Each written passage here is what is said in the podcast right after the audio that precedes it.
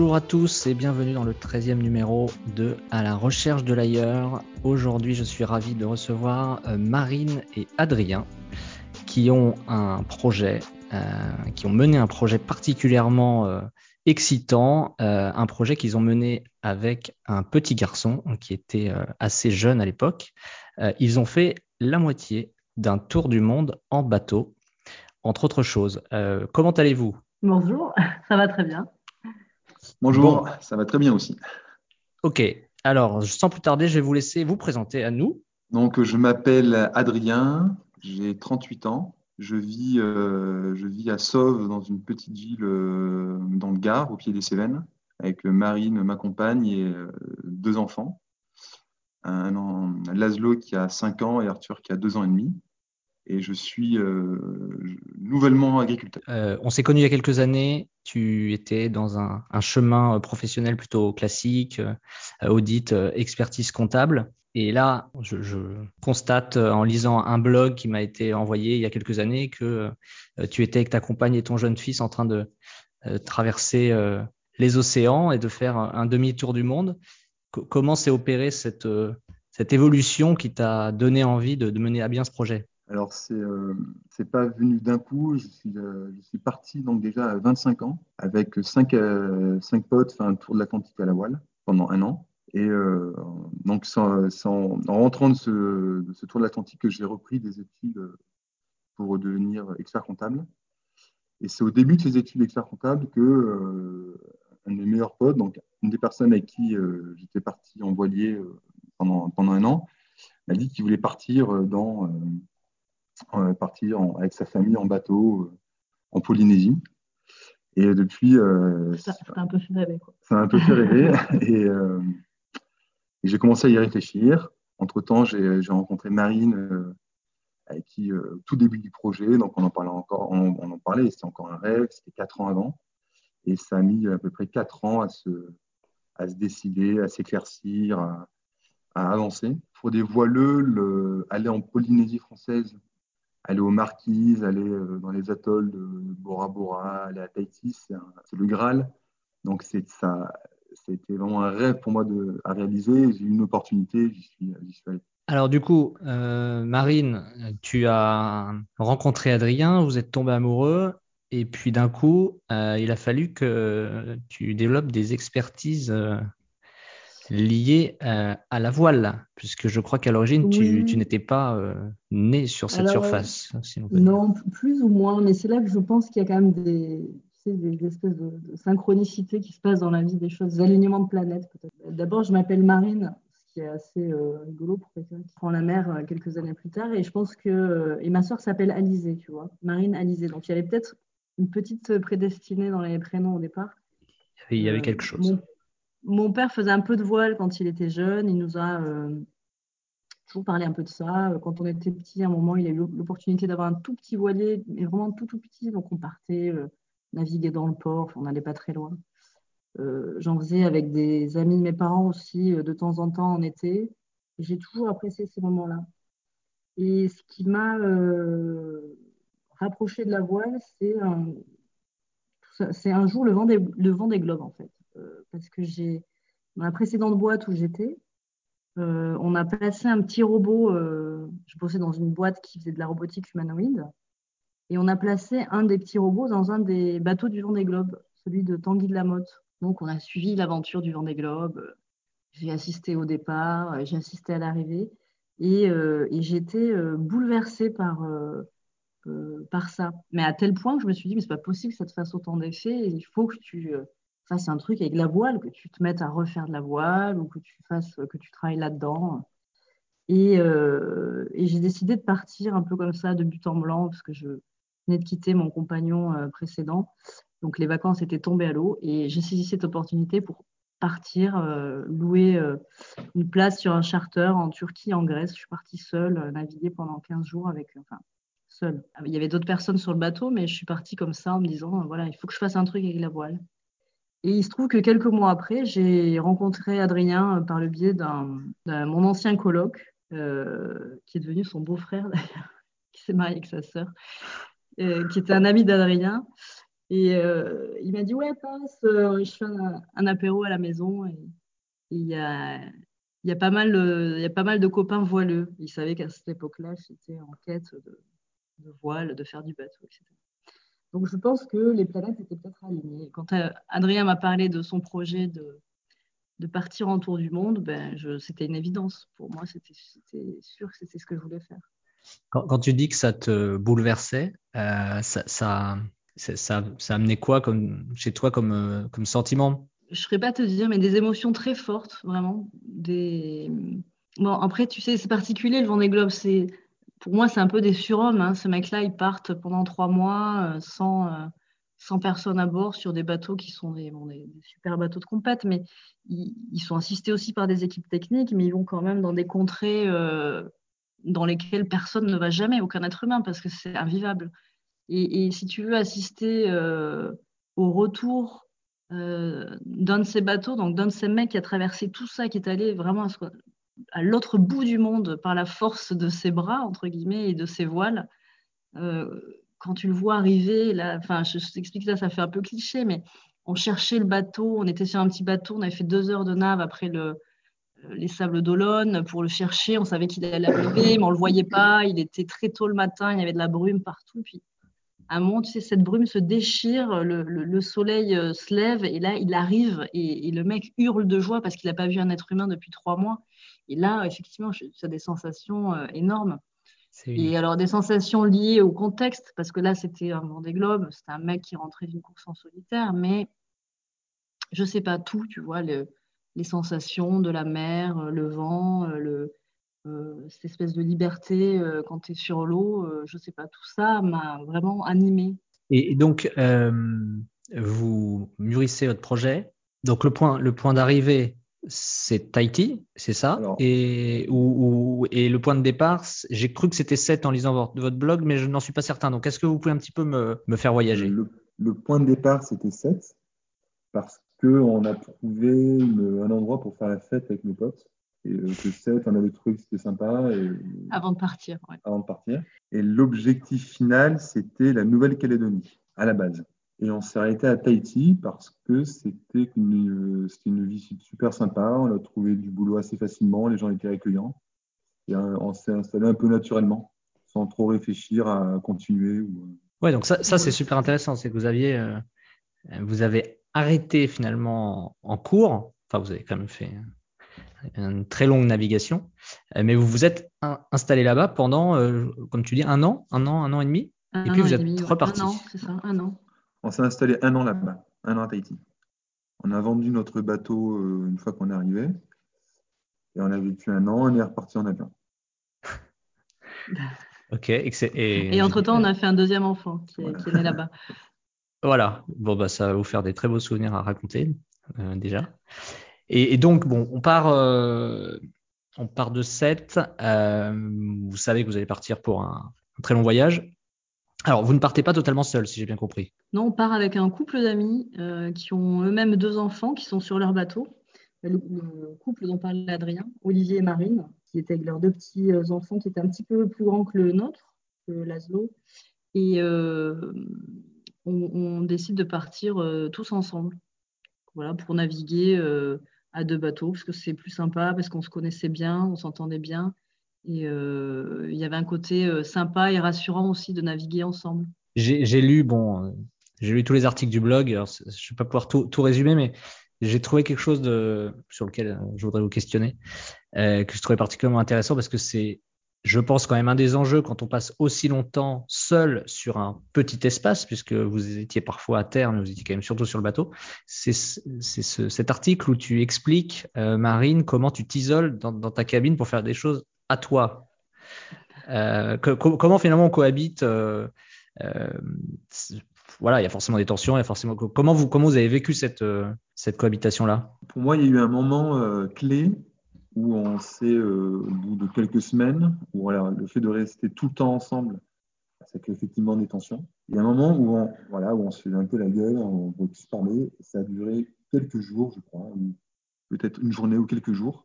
Et c'était tellement insupportable qu'on on, a pris sur nous-mêmes, on a dit OK, on arrête parce que c'est invivable. naturellement, on a, voilà, on a pris sur nous-mêmes et on a. on a trouvé des solutions pour mieux communiquer. Et en fait, tout était plus simple à partir de là. On ne peut pas se permettre de se faire la gueule comme ça pendant des jours. On est obligé de parler de ce qui ne va pas, dire ce qui nous dérange ou dire ce qu'on préférait faire ou, avoir. Et, euh, et, effectivement, ça s'est beaucoup mieux passé. Et, non, et puis en plus de ça, on est obligé de faire équipe aussi pour faire fonctionner le bateau. Tu vois, il y a un côté euh, comme ça, tu es, soudé. Euh, et souvent, on entend. Ouais, complètement souvent on entend les, athlètes qui font des sports extrêmes, de l'ultra trail ou, euh, ou de la voile. Enfin, j'écoutais un podcast de, de Gabar hein, il n'y a pas très longtemps, dire que ils, découvrent autre chose, cet état de solitude, cette fatigue extrême, ce danger leur fait toucher du doigt autre chose. Est-ce que, est que vous, avez vécu comme ça un peu des expériences euh, euh, surhumaines, si j'ose dire, enfin, des sensations euh, que vous n'aviez pas connu avant, durant, durant cette grande traversée? La déconnexion, je pense que c'était l'une des choses les plus intéressantes à, à, vivre. Quand tu traverses, par exemple, on a traversé le Pacifique pendant 30 jours. Donc pendant 30 jours, tu n'es pas relié à la Terre. On avait quand même un, téléphone satellite par lequel on envoyait des messages euh, tous les 3-4 jours pour dire que tout allait bien ou donner notre position. Mais euh, effectivement, pendant ces moments-là, tu es en introspection parce que tu as le temps de réfléchir, tu as le temps de penser à toi, tu n'as aucune contrainte de rien, de personne, à part celle de te faire à manger, euh, de suivre l'écart. Tu subis aussi un petit peu, hein, tu subis les éléments, la mer, la houle qui est puissante, importante, la, navigation qui n'est pas toujours très confortable parce que la houle n'est pas toujours très bien orientée, donc c'est fatigant, tu tiens pas debout, tu... ça pousse à se...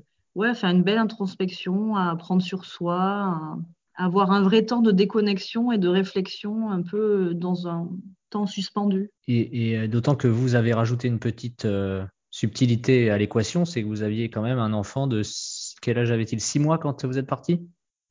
Six mois. Euh, mais c'est plus impressionnant que ça en a l'air euh, en réalité parce que, enfin, c'est moins impressionnant que ça en a l'air en réalité parce que c'est les, les, les, petits sont hyper adaptables. Et euh, si tu veux, Laszlo, il a vécu de six mois à deux ans et demi sur un voilier et il n'a rien connu d'autre. Donc, il n'a pas de point de comparaison et c'était sa vie. Sa vie, c'était ça. Et donc, ça n'a jamais finalement été un problème d'avoir un enfant à bord, si ce n'est le problème d'avoir, enfin le problème, la contrainte d'avoir un enfant, mais qui est celle de tous parents, hein, c'est que tu l'as euh, avec toi. Là, on l'avait 24 heures sur 24 avec nous. C'était peut-être ça le plus difficile à gérer, c'est d'avoir euh, tout le temps son enfant avec soi. Donc c'était sympa aussi de partir avec un couple d'amis parce que ça nous a permis à certains moments de nous relayer, de se passer les enfants, de faire des pauses. Mm. et puis aussi, heureusement, le voyage en bateau, c'est c'est pas un voyage si solitaire que ça parce que euh, c'est même le contraire. C'est tous les bateaux qu'on rencontre, naturellement, euh, il y a une socialisation qui se fait euh, très naturelle et on se fait plein de copains très rapidement et les enfants aussi. Donc c'est ça fluidifie. Alors comment on se fait des, amis comme ça quand on est en train de naviguer? C'est par les radios Ce sont des bateaux qui vous croisent comment ça se passe? En général, les bateaux vont un peu au même endroit parce qu'ils doivent être protégés du vent, de la houle, des courants. Donc, il n'y a pas tant d'endroits que ça. Et on se retrouve là. On en général, sur la plage, c'est en face. Et là, on se voit et on, se parle naturellement. Donc, c'est très, très, euh, comme dit Marine, c'est très naturel. Ça se, fait, ça se fait comme ça. Oui, il y a une solidarité euh, parce que vous, vivez la même expérience. Enfin, tout le monde ne part pas pour le même trip, mais il y a, cette expérience euh, de la liberté et de la de la glisse, si c'est des gens qui ont euh, le temps. On a le temps sur un bateau, on n'a pas de contraintes. Donc, on a le temps de faire des rencontres, de discuter. Et, euh, en plus, on en a envie parce que euh, on est quand même souvent en couple sur les bateaux toute la journée. Alors, on n'est pas que dans le bateau. Hein. On, nage, on, va explorer. Heureusement, on a quand même du terrain pour pour vadrouiller, mais euh, c'est les, les, les, gens ont envie, euh, sont dans, une enfin, dans un état d'esprit où les rencontres se font facilement, naturellement, et elles sont euh, recherchées aussi. C'est très sympa de rencontrer des gens. faire des apéros à droite à gauche sur les bateaux. Faire des apéros. Des, des, petites activités des gens qui voyagent à la voile. Et par contre, quand vous êtes revenu en avion, donc vous arrivez à Marseille et là, qu'est-ce que vous êtes dans quel état d'esprit? Vous êtes content?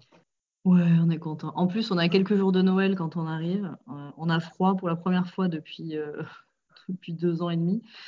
Euh, on a vraiment froid, c'est l'hiver. on est content parce qu'on arrive avec un, petit garçon que la famille ne connaît pas puisqu'il est né là-bas, Arthur. Ouais, c'est beau. Et, et, puis, nos familles qui nous ont suivis à distance nous voient enfin, on les voit.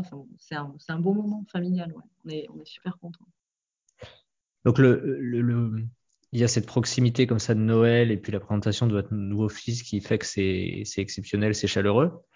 Et est-ce qu'après, il y a un peu une, une redescente en se disant, OK, euh, et maintenant? Parce que là, vous, vous, avez fait un projet un un projet d'une vie. Derrière, comment vous aviez pensé à l'après? Vous l'avez vécu un peu en spontanéité, en réflexion euh, pas après pas? Après, euh, ça ne veut pas dire qu'il n'y a pas eu des petits moments de flottement, parce qu'effectivement, on a quitté une vie très très douce, très confortable, très euh, même sécure d'un point de vue financier, parce qu'on gagnait bien nos vies là-bas, pour un peu plus d'incertitude. Et puis, on est retourné s'installer chez le père d'Adrien, une petite euh, maison euh, dans son jardin, une petite euh, dépendance.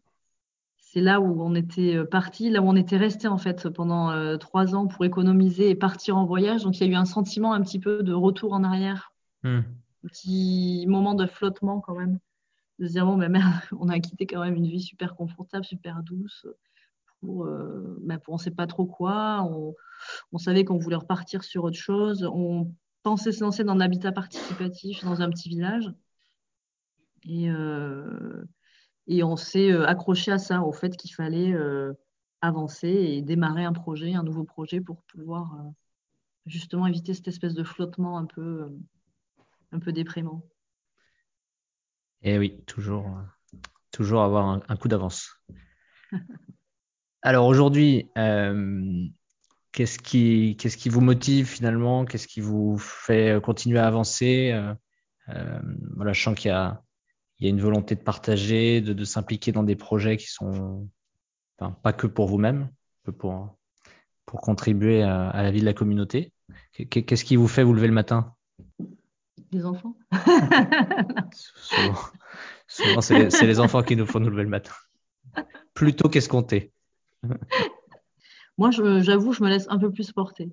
Euh, je me laisse un peu plus porter, mais euh, je suis, euh, quand je me lève le matin, je suis hyper contente d'être là où je suis, dans ce petit village qui est magnifique, d'avoir la colline à 5 minutes de chez moi, d'avoir la rivière en bas, si je veux, je sais pas, moi, aller me tremper des pieds dans l'air ou, voir des canards. Et finalement, c'est ce, que je voulais, c'est une vie simple, une vie proche de la nature, et offrir ça aussi aux enfants, leur rendre possible euh, l'autonomie, parce que là, ils vont à l'école tout seuls s'ils veulent, c'est juste à côté. Euh, ils peuvent aller voir leurs copains, ils peuvent aller faire un tour dans la colline. Enfin, c'est tout, tout est simple à échelle humaine et les relations sociales, effectivement, sont, sont enrichissantes et, euh, et, fréquentes parce que dans un petit village, tout le monde se connaît, tout le monde se croise. Donc, je suis très contente de me lever le matin et de vivre là où je vis. Cette manière d'éduquer tes enfants, ça, ça te vient d'où? Parce que c'est bon, on voit, on voit une, y a une manière d'éduquer moderne dans laquelle on est euh, euh, plus dans l'écoute déjà. Euh, on essaie d'être plus dans une forme de bienveillance. On les traite comme des petits adultes, si, si j'ose dire. Donc on se met sur un peu sur un pied d'égalité, mais sans pour autant aller aussi loin entre guillemets, sans dire que c'est bien ou pas bien, que ce que que ce que vous vous avez décidé de faire. Toi, euh, cette, manière de voir les choses, elle t'est apparue. Euh, enfin, ça, vient d'où? Qu'est-ce qui t'a donné envie de faire ça? Qu'il y a des gens qui en rêvent mais qui le font pas. Il y a des gens qui considèrent que c'est pas leur manière de, de, faire. Comment toi tu je me souviens que quand euh, j'étais enceinte de Laszlo, on avait réfléchi avec Adrien quel, qu'est-ce qui est le plus important Qu'est-ce qu'on souhaite donner comme éducation Si on devait retenir qu'une chose, qu'est-ce qui serait le plus important de transmettre? Et on était tombé d'accord sur le fait que, que la confiance en soi, c'était le plus important parce que quand tu as ça, tu l'as pour la vie et c'est une aide magnifique pour voler de ses propres ailes, démarrer des projets. Euh, voilà, croire en soi, c'est croire euh, en, en, mille possibles. Et, euh, et, je trouve que leur faire confiance, ça rentre dans ce processus-là et ça les aide aussi à se faire confiance et, et les autonomiser, à mon avis, participe de ce processus-là de confiance en soi. Et c'est très intéressant. Et du coup, j'ai des questions autour de la culture, parce que forcément, on ne pense pas ce que tu viens de dire si on n'a pas de, s'il n'y a pas le fond derrière. Alors, il y a l'éducation, mais il y a aussi ceux dont vous vous êtes nourris. Et est-ce qu'il y a par exemple des livres qui vous ont euh, éclairé, ébahi, illuminé, ou vous l'avez refermé en vous disant waouh, il s'est passé quelque chose? Pour les, euh, pour tout ce qui est euh, vie de la mer, il y a les, les livres de, de Moitessier. Je ne sais pas si tu connais. Non, je suis en train de passer mon permis bateau, mais alors je suis à peu près au niveau zéro sur, sur tout ce qui concerne l'univers marin. Euh. Alors moi, j'ai voyagé dans des arrêts de, entre deux arrêts de métro à Paris, juste en ouvrant un bouquin de moi aussi, mais vraiment voyager, j'étais sur l'eau avec lui, j'étais loin. Quoi, ah. C'est vrai que c'est des récits de mer euh, passionnants. C'est un navigateur français dans les années 60-70 qui a marqué pas mal pas mal de gens et qui, a aussi donné euh, des ailes euh, à, beaucoup de, gens qui sont partis faire des, projets beaucoup, à la voile. Beaucoup de Français qui sont partis dans les années 70, 80, même maintenant, ça a été un peu poussé par, ce mec-là qui, euh, qui, a fait aimer la mer à énormément de Français. Et, lui a écrit ses récits de voyage? Il a écrit ses récits de voyage. La longue route, tu as beaucoup de. Notamment un récit où il a, fait la, la, première course euh, en solitaire autour du monde en voilier. Il, a, il était premier de la course. Il a abandonné la course au milieu. Il est reparti pour aller vivre à Tahiti en disant que oui, en fait, la vraie vie, c'est pas revenir sur le continent. Et je crois qu'il était journaliste et euh, non, en fait, moi, je veux vivre à Tahiti, en, Polynésie française. Et, enfin, il voulait surtout continuer à naviguer, quoi. Il était. Euh... Ah, il s'est arrêté là-bas après. Hein. Ouais, après, il s'est arrêté. C'était son objectif. Il a dit, en fait, moi, la vie, euh, telle que je la conçois, c'est pas du tout de vivre dans une ville c'est vivre dans les îles, au calme, avec la nature. Ça, ça a marqué énormément de Français, dont, moi. Je garde la référence. Je vais aller, euh, je vais aller découvrir ça. Et c'est vrai que pour rebondir euh, sur, ce que disait, le temps de vous continuer à vous laisser réfléchir. Euh, ce que tu disais, Marine, c'est assez vrai. Moi, je trouve que c'est quand même une grande vertu de la littérature. C'est un peu, c'est un peu bateau, sans jeu de mots, ce que je veux dire, mais c'est que euh, c'est le voyage sans se déplacer physiquement. C'est ça qui est magnifique avec un bon livre. Mais d'ailleurs, tu sais, quand tu parles de livres, euh, je trouve que on a, enfin, c'est peut-être le cas pour toi, en tout cas moi c'est mon cas, je trouve qu'on est marqué par des livres à certains moments de nos vies. C'est pour ça que je trouve que c'est dur de, déterminer un livre, euh, un livre qui m'a marqué, parce qu'il y en a un qui m'a marqué, j'avais 20 ans, c'était 37-2, tu vois, de Philippe Dian. J'étais euh, sonnée par ce bouquin. Et euh, je ne suis pas sûre qu'en le relisant aujourd'hui, j'ai les mêmes, euh, la même vibration, tu vois. Je pense que ça dépend des états d'esprit, des moments. Il y a des bouquins qui accompagnent certains moments de la vie. Je ne sais pas ce que tu en penses. Oui, c'est sûr.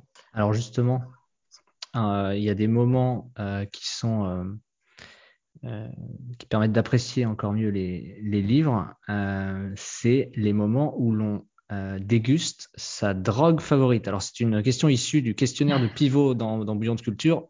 Euh, drogue ne voulant pas forcément dire illicite. Euh, mais du coup, quelles sont, même si j'ai quelques idées sur, sur les réponses que vous pourriez me fournir, mais quelles, quelles sont vos drogues ou votre drogue favorite? L'alcool et le sport. C'est vraiment les deux choses qui me C'est bien parce qu'on est vraiment sur deux univers euh, distincts, mais qui se complètent. C'est ce qu'il fait lever le matin, la drogue, l'alcool et le sport. Attention, il faut, faire attention à l'ordre, hein, par contre. Là, en ce moment, c'est le sucre. Mais euh, après, euh, je... la rêvasserie, moi j'adore, je rêvasse. Je pense que je dois avoir un monde intérieur assez peux m'imaginer des histoires et rêver pendant 10-15 minutes. Est-ce que oui, tu as, tu as un tempérament euh, contemplatif, j'ai l'impression? Tu as cette faculté. Ouais, un petit peu, j'ai un côté un peu comme ça, peut-être un peu contemplatif. C'est bien noté. Euh, l'alcool et le sport, je vais, je la garder celle-là. Je pourrais presque me, me l'approprier. Je ne pouvais pas dire, euh, le voyage, ça me plaît, mais c'est voilà, quotidiennement, c'est plus ça que le. Ouais. S'il n'y a pas de bouteille dans le bateau, tu pars pas. Alors du coup, euh, dernière question sur euh, le. Encore une fois, c'est pas une question simple parce que je rebondis sur ce que tu as dit, euh, Marine. En effet, c'est ça va être une question qu'il va falloir voir à l'aune de la période de, sa vie. C'est une question sur les conseils qu'on a pu vous donner, les, conseils qui ont pu vous marquer à un certain moment, que ça provienne de l'entourage familial ou, de, personnes que vous avez pu rencontrer. Quels seraient le ou les conseils comme ça qui, qui vous viennent en tête? Euh, Moi, je me souviens d'un truc qui m'a profondément marqué euh, dans l'enfance. Il y avait, euh, tu sais, des... à un moment, c'était les, la mode un peu de, ces cartes postales avec des citations, euh, euh, je sais pas, peut-être dans les années 90 ou 2000.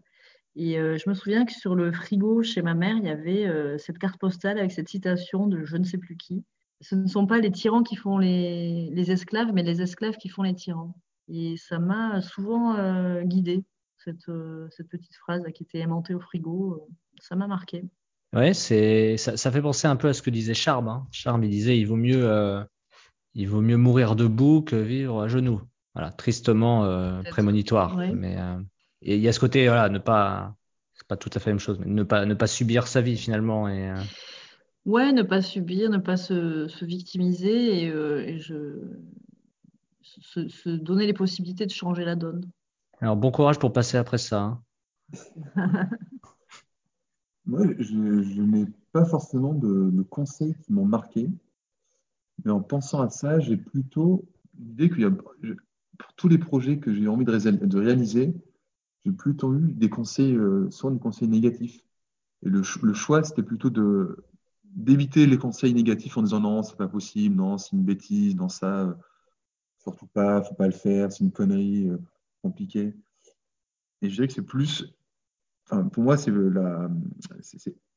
éviter de prendre en considération ces conseils pour pouvoir avancer et, euh, rester que sur les, les, aspects positifs et les conseils positifs qu'on donne en général. Ouais, je comprends. C'est-à-dire, c'est-à-dire finalement te... les conseils. que, que ça, te, ça te permet de ça te permet de finalement de creuser ton idée pour euh, vérifier si en effet elle, est viable. Que ça, te, ça, te, sert quand même à, tu, tu, tu, tu ne, les balayes pas, mais ça te permet de, de, de vérifier que, que tu es dans le vrai, quoi, finalement. Effectivement. Mais très souvent, j'ai eu des, des, conseils qui étaient euh, ouais, il ne faut pas le faire, euh, c'est dangereux, c'est des bêtises. Et j'ai pas de conseils euh, qui m'a vraiment marqué. Bon, en tous les cas, vous avez été au bout de, de, projets que, que, tout le monde n'aurait pas fait aboutir. donc, merci de l'avoir partagé ce, ce, soir, puisque nous sommes en soirée. Et puis, bah, bonne continuation dans votre nouveau projet. Et peut-être qu'on aura l'occasion de rééchanger pour parler de ce nouveau projet euh, confidentiel pour le moment, mais qui est quand même euh, très très intéressant. Donc merci encore pour votre temps et très très bonne soirée à vous. Merci à toi. Merci. Bonne soirée. Bonne soirée. Merci beaucoup d'avoir écouté cette interview. Si vous souhaitez m'envoyer un message ou bien si vous pensez à une personne que vous souhaiteriez que j'interviewe, n'hésitez pas à m'écrire sur LinkedIn ou à l'adresse email recherche de à gmail.com. Si le podcast vous a plu, vous pouvez lui donner la note de 5 étoiles sur Apple Podcast, cela m'aiderait beaucoup à gagner en visibilité. Vous pouvez aussi vous abonner à la newsletter hebdomadaire Substack Viens voir ailleurs. Encore merci et à très bientôt.